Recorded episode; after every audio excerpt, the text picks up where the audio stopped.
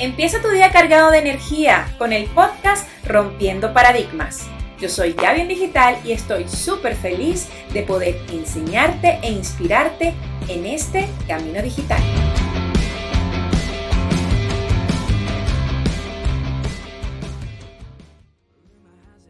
Seguidores y engagement, el terrible binomio del social media.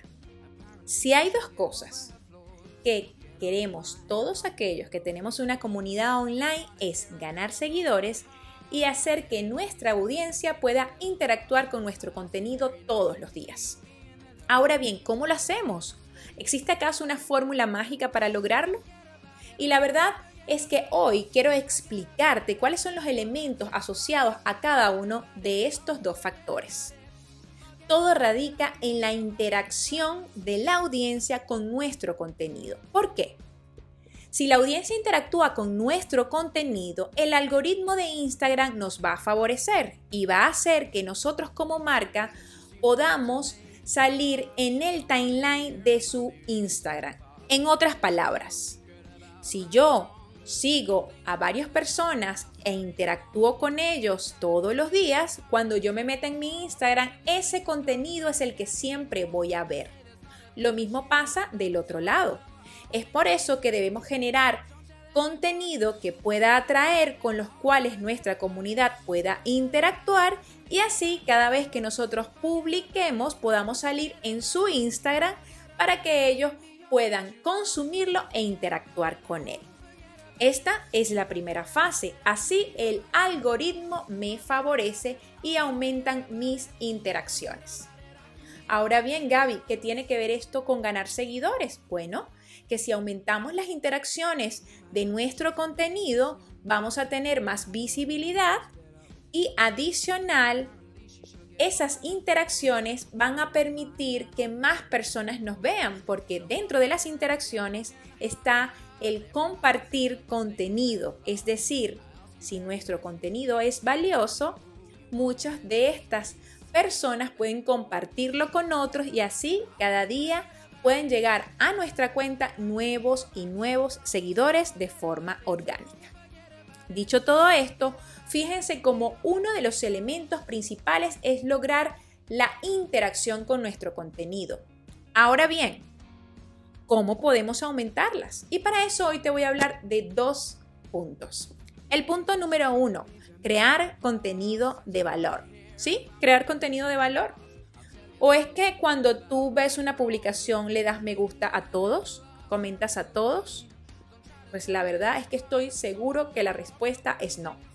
Solamente interactuamos con aquel contenido que nos llama la atención porque responde a nuestras necesidades, porque nos gusta, nos conduce la forma en la que habla, la personalidad de la marca.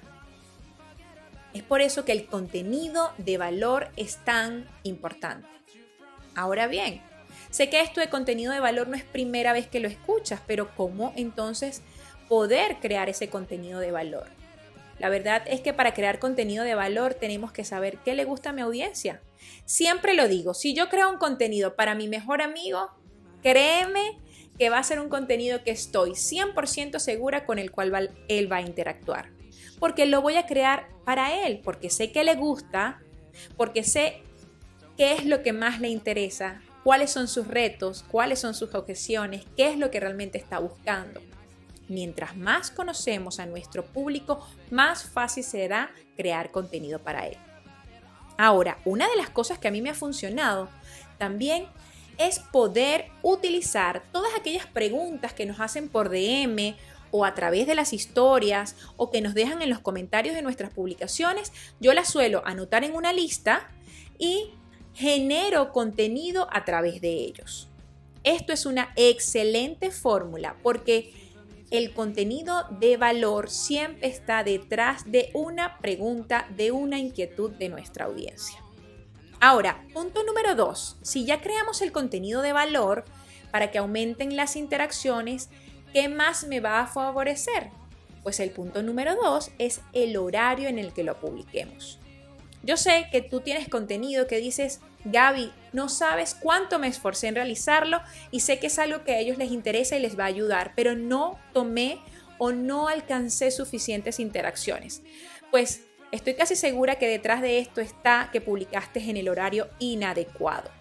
Para esto es muy importante que te ayudes de las estadísticas propia de la red social. En el caso de Instagram, si vamos a estadísticas, en el espacio de configuración hay una sección que se llama audiencia y ahí podemos ver el horario en el que nuestra audiencia ingresa cada día a consumir contenido.